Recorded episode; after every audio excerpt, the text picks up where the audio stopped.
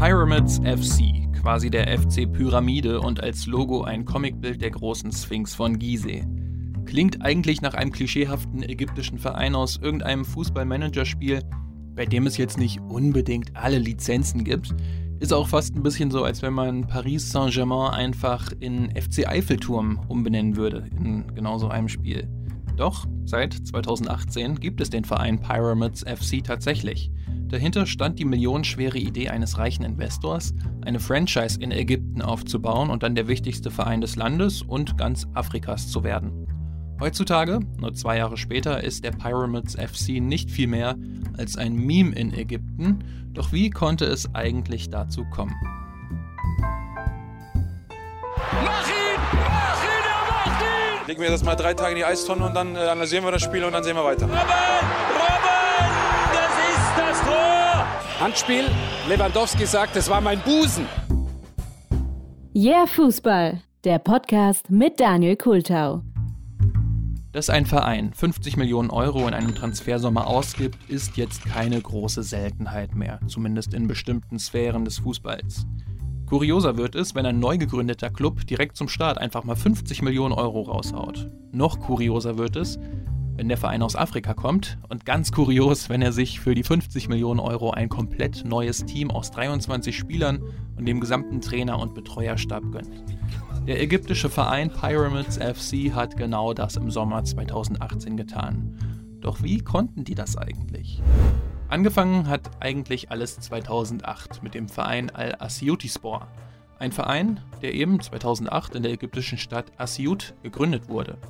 Der hat jahrelang in der zweiten Liga gespielt und ist dann 2014 in die erste ägyptische Liga aufgestiegen. Das war jetzt nie der große Verein in Ägypten, sondern eher so ein bisschen ja, graumäusig unterwegs. In der ägyptischen ersten Liga ist es generell eigentlich ein Duell zwischen zwei Vereinen, und zwar zwischen den beiden großen Clubs aus der Hauptstadt Kairo, das wären Al-Ali SC und Al-Samalek SC.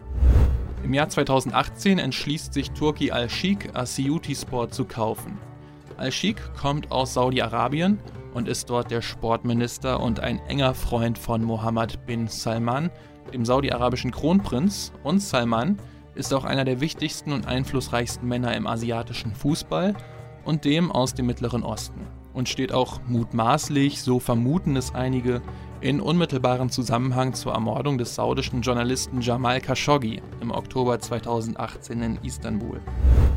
Al-Sheikh hat einen großen Plan, und zwar will er eine Franchise etablieren, die den ägyptischen Fußball auf Jahre hinweg dominiert. Aber aus Asyut einer Stadt mit rund 450.000 Einwohnern, hm, klingt jetzt nicht so gut.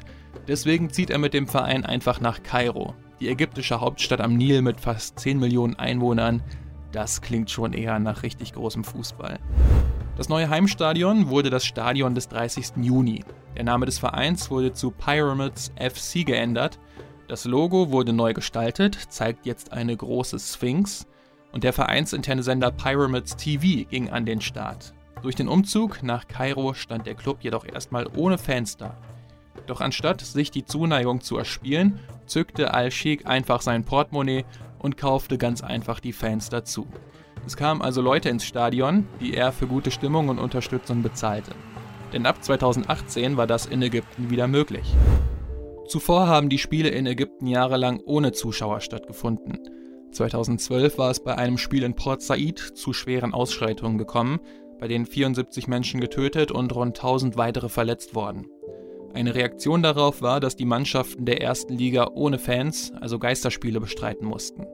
Im Februar 2015, kurz nachdem wieder einige Fans ins Stadion durften, sind in Ägypten bei gewaltsamen Auseinandersetzungen während eines Spiels wieder 19 Fußballfans gestorben.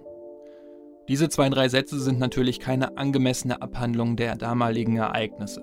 Es fand alles im Rahmen des arabischen Frühlings statt, mit den Massenprotesten im Land und einem politischen Umbruch. Es ist ein zu großes und komplexes Thema, über das man sich in anderen Podcasts sicherlich besser informieren kann, als hier, falls ihr da Interesse habt. Und deswegen gibt es hier auch nur die ganz kurze und knappe Erklärung, weshalb die Stadien einige Zeit lang leer blieben. Jetzt zum Start 2018 wollte man phasenweise wieder vor Fans spielen. Genau deshalb liefen im Fernsehen auch Werbespots für den neuen Verein aus der Hauptstadt. Es wurde ordentlich Bass erzeugt Und mit dem gab der Verein dann auch seine Neuzugänge bekannt. Allein für mehr als 20 Millionen Euro holte sich Pyramids FC fünf Brasilianer aus der brasilianischen Liga und die hoffnungsvollsten Talente von den Ligakonkurrenten. Teuerster Spieler war der Brasilianer Keno für 8,6 Millionen Euro. Er kam von Palmeiras Sao Paulo. Übrigens, auch ein Neuzugang damals war Dani Shahin, den viele aus der Bundesliga von Greuther Fürth, Mainz 05, Fortuna Düsseldorf und Co. kennen. Shahins Berater sagte gegenüber ELF Football damals, dass Shahin dort 3 Millionen Euro pro Jahr verdienen würde. Solche Dimensionen hatte das Ganze also. Die Mannschaft, okay, das war eine Sache, doch ein neuer Verein braucht natürlich auch Strukturen, einen Vorstand, einen Trainer, einen Betreuerstab, ähm, Busfahrer etc., quasi alles. Der neue Präsident wurde Hossam al-Badri, der vorher Trainer bei Al-Ali war, dem mit Abstand erfolgreichsten Verein Ägyptens. Stellt euch einfach mal vor, dass Hansi Flick bei Bayern München als Trainer aufhört, um beim neu gegründeten Franchise-Team FC Schwarzwald Präsident sein zu können. So ungefähr war das. Der Ägypter Ahmed Hassan, der 184 Länderspiele absolvierte, so viele wie kein anderer Spieler auf der Welt, wurde der sportliche Leiter. Der ehemalige sportliche Leiter von Al-Ali, Hadi Kashaba, wird mit Ricardo Lavolpe, der die Boca Juniors und die mexikanische Nationalmannschaft trainierte, der neue Sportdirektor. Trainer wird Alberto Valentim, einer der vielversprechendsten brasilianischen Trainer zu dieser Zeit. Also, das sind schon alles fußballerische Schwergewichte, gerade im Hinblick auf einen neu gegründeten Verein. Der Präsident, also das war der ägyptische Hansi Flick, wenn man so will, hat ein ganz interessantes Statement zum Start rausgehauen. Er meinte, dass das Unternehmen Pyramids FC daran interessiert sei, den ägyptischen Fußball zu verbessern und die Entwicklung voranzutreiben.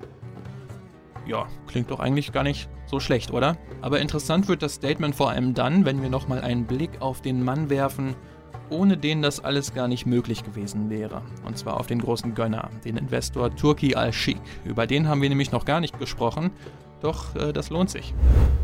Turki Al-Sheikh, ein kontroverser Typ. Die Frankfurter Allgemeine Zeitung nannte Al-Sheikh 2019 den Fußballinvestor der Scheichs. Damals 37 Jahre alt, wie gesagt, saudischer Sportminister, ist damals seit ungefähr zwei Jahren im Sport- und Fußballbereich aktiv.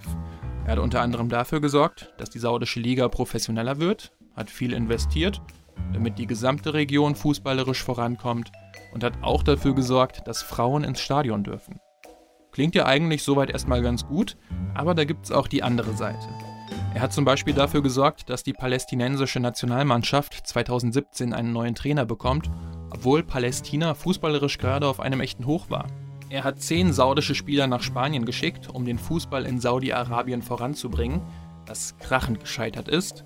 Und er hat, wie auch immer er das wohl gemacht hat, dafür gesorgt, dass die FIFA den Golf Cup 2017 in Kuwait austrägt. Obwohl Kuwait zu diesem Zeitpunkt noch in einer Probezeit war, zuvor hatte die kuwaitische Regierung, ganz vereinfacht gesagt, immer wieder in Dingen des Fußballverbands herumgefuchtelt, worauf die FIFA den gesamten kuwaitischen Verband eine Zeit lang ausschloss. Also einerseits ist die Arbeit von Al-Sheikh ganz äh, positiv und erfrischend, auf der anderen Seite wirkt es aber auch alles nicht ganz koscher und viele haben immer wieder so im Hinterkopf, Mensch, der hat doch sicherlich politische Interessen. Doch wie kam Al-Sheikh nun in den ägyptischen Fußball? Es hat mit dem größten ägyptischen Verein Al-Ali zu tun, quasi dem FC Bayern Ägyptens und auch eigentlich ganz Afrikas. Der Verein ist natürlich irre erfolgreich, inzwischen 41 Mal ägyptischer Meister. Aber ähm, es läuft nicht alles so geschmiert, wie es sich anhört. 2017 haben sich beim Verein Schulden angehäuft. Ähm, und zwar so viele, dass er dann nicht mehr alleine rauskommt. Und deswegen entscheiden sich die Vereinsoberen dazu, den Kontakt zu Al-Sheikh aufzunehmen. Der hatte immer mal wieder so nebenbei gesagt, dass er den Verein ganz, äh, ganz toll finden würde.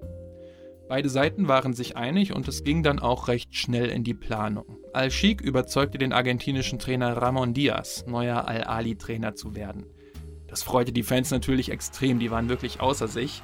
Doch dann soll Al-Sheikh laut Medienberichten Diaz doch dazu überredet haben, ganz kurzfristig einen Vertrag, einen noch lukrativeren Vertrag bei einem saudischen Verein zu unterschreiben. Da war die Freude der ägyptischen Fans natürlich genauso schnell verflogen, wie sie gekommen war. Viele Ägypter hatten sowieso schon ein angespanntes Verhältnis zum Nachbarn Saudi-Arabien. Das lag daran, dass Ägypten so als der in Anführungsstrichen Anführer der sunnitischen Länder wahrgenommen wurde.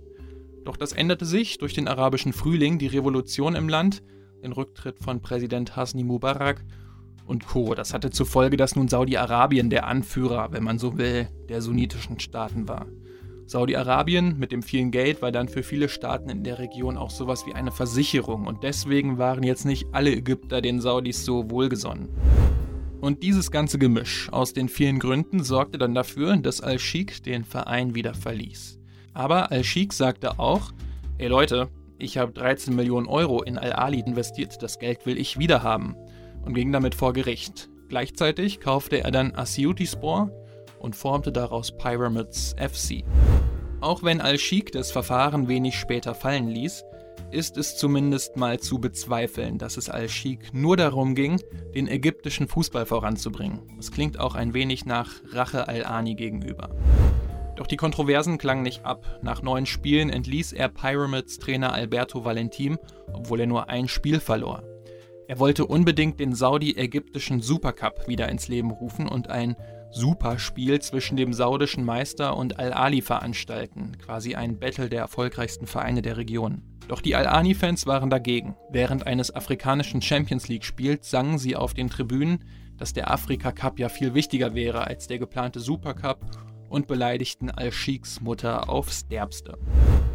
Für Al-Sheikh war das der Tropfen, der das Fass zum Überlaufen brachte. Er zog sich sofort aus allen ägyptischen Angelegenheiten zurück und gab auch bekannt, dass er bei Pyramids FC fortan nichts mehr investieren würde. Er bezahlte die Spieler und Angestellten weiterhin, bis ihre Verträge ausliefen, doch das war's dann. Pyramids FC wirkt in der ägyptischen Liga wie ein Exot. Schließlich gab und gibt es sonst keinen Verein mit einem englischen Namen in der Liga, weshalb das Team zu einem Meme geworden ist. Doch der Verein ist nicht unerfolgreich. Auch wenn nicht mehr viel an Al-Sheikh erinnert, nach Platz 9 im ersten Jahr folgte Platz 2 und aktuell steht die Mannschaft auf Rang 3 der ägyptischen Premier League. Und Al-Sheikh? Der hat ein neues Projekt, und zwar in Spanien. Er ist der Besitzer von UD Almeria. Zum Start präsentierte er 13 neue Spieler in 22 Tagen, holte den ehemaligen Real Madrid-Spieler Guti als neuen Trainer und kündigte 2019 an, in drei Jahren an der Spitze des spanischen Fußballs mitspielen zu wollen. Almeria verpasste jedoch ganz aktuell den Aufstieg in die erste spanische Liga. Guti musste gehen, ein neuer Trainer soll es nun schaffen. Al-Sheikh, der von den Almeria-Mitarbeitern nur mit Eure Majestät angesprochen werden möchte, sagte nach seinem Engagement bei Pyramids FC übrigens, ich werde ein neues Experiment durchführen, das ich Asiuti Teil 2 nennen werde aber an einem anderen Ort und zu einer anderen Zeit. Das Experiment wurde Almeria, hoffentlich für den Verein mit einem besseren Ende. So, das war die zehnte Episode des Yeah Fußball Podcasts. Heute zu Turki Al-Sheikh, dem Geldgeber hinter Pyramids FC.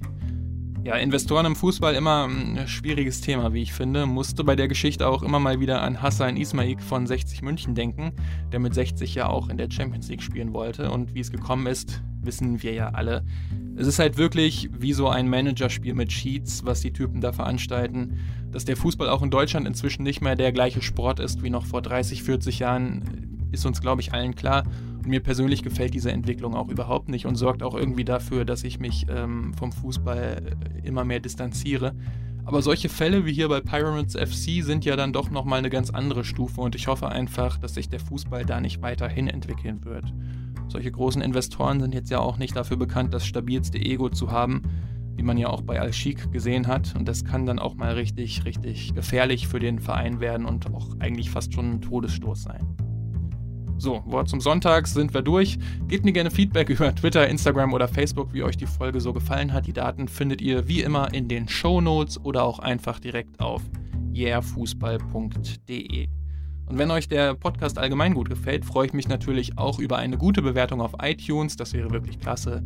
Ähm, ein Retweet oder ähnliches. Ansonsten wäre es das jetzt. Also macht's gut. Bis zur nächsten Episode.